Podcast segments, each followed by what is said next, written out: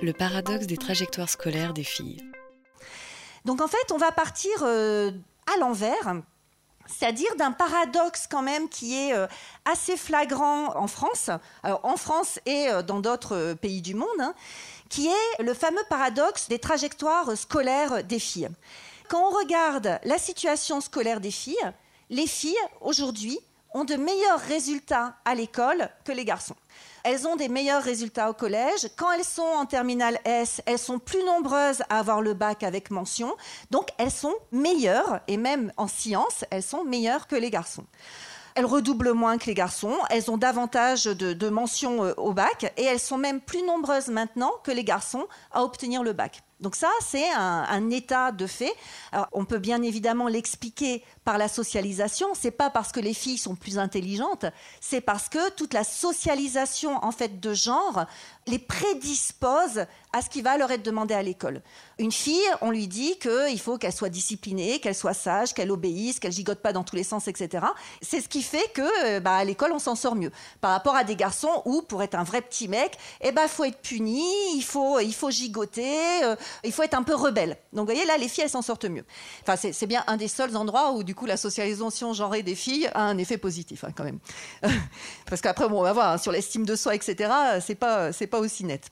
En revanche, donc c'est là où il y a un paradoxe, alors qu'elles ont des meilleurs, euh, des meilleurs résultats, qu'elles pourraient prétendre à aller dans les filières les plus sélectives, les filières d'excellence, à obtenir les métiers les plus valorisés, etc., elles vont toujours moins aller que les garçons dans les filières scientifiques. Donc ça, c'est des chiffres hein, qui sont connus, hein, mais je, repars quand même de là vous voyez, comme je disais tout à l'heure, pour aller à l'envers et montrer où ça va prendre la racine, en fait. Plutôt que de se dire, ah oui, c'est fatal, c'est dans le cerveau, c'est comme ça, montrer comment bah, une exposition comme celle qu'il y a là, elle peut servir à déraciner des choses comme ça. Vous voyez, ou, bah, n'importe quelle interaction avec un livre, avec un enseignant, avec un médiateur, une médiatrice, une enseignante, une médiatrice, peut arriver à changer des choses qui semblent complètement euh, irrémédiables et euh, irréversibles. Donc on a ça en seconde. Et de la même façon, hein, vous le voyez aussi, 79% de filles en première L et 45% de filles en première S. Et encore une fois, alors qu'il n'y a aucune explication dans les notes. Et si on continue, on a toujours euh, la même chose au bac S. Vous avez 32% de filles qui ont un bac S avec mention bien ou très bien, et 26% de garçons qui ont un bac S avec mention bien ou très bien. Donc vous voyez, une fois qu'elles y sont, elles ne sont pas euh, moins bonnes, au, contraire, elles y arrivent très bien. Et de la même façon, si on continue dans le parcours, donc là, ce sont la part des femmes en mathématiques, donc section 25 et 26, c'est à l'université, bah, vous voyez, aucune progression. C'est-à-dire 20% une stagnation en 15 ans, ça, ne progresse pas. On a toujours 20% de femmes en fait qui sont euh, enseignantes euh, à l'université euh, en mathématiques. Là, vous voyez en plus ce qu'on appelle le plafond de verre qui s'exprime à l'université comme ailleurs. Il hein. ne faudrait pas penser que l'université, euh, le monde du savoir, etc., est complètement euh, affranchi des problèmes d'inégalité. Donc, maître de conférence, vous avez 27% de femmes, 73% d'hommes en maths. Prof, donc, vous voyez, c'est les, niveaux de hiérarchie, en fait, dans le système universitaire. 11% de femmes et 89% d'hommes. Donc, le plafond de verre, hein, c'est le terme qu'on emploie pour exprimer le fait que euh, les femmes dans n'importe quel métier, ont une sorte de plafond, alors transparent, on ne le voit pas, mais il vous empêche en fait de monter.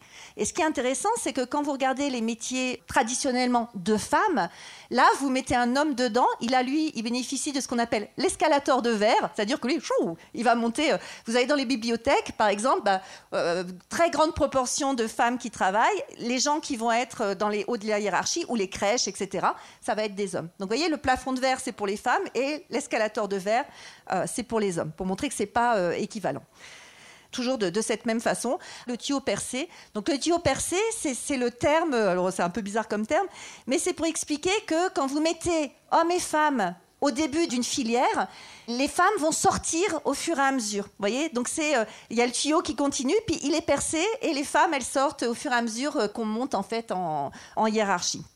Bon, donc on a cette situation là top 12 des disciplines les moins féminisées.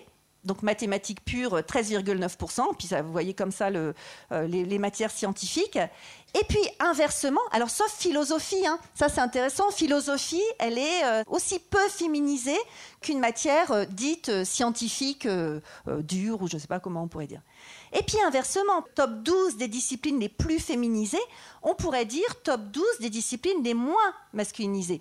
Il faut toujours réfléchir, vous voyez, quand on parle de genre, tout à l'heure j'ai dit escalator de verre pour les hommes, il ne faut pas penser que c'est uniquement analyser les stéréotypes qui pèsent en fait sur les filles ou sur les femmes.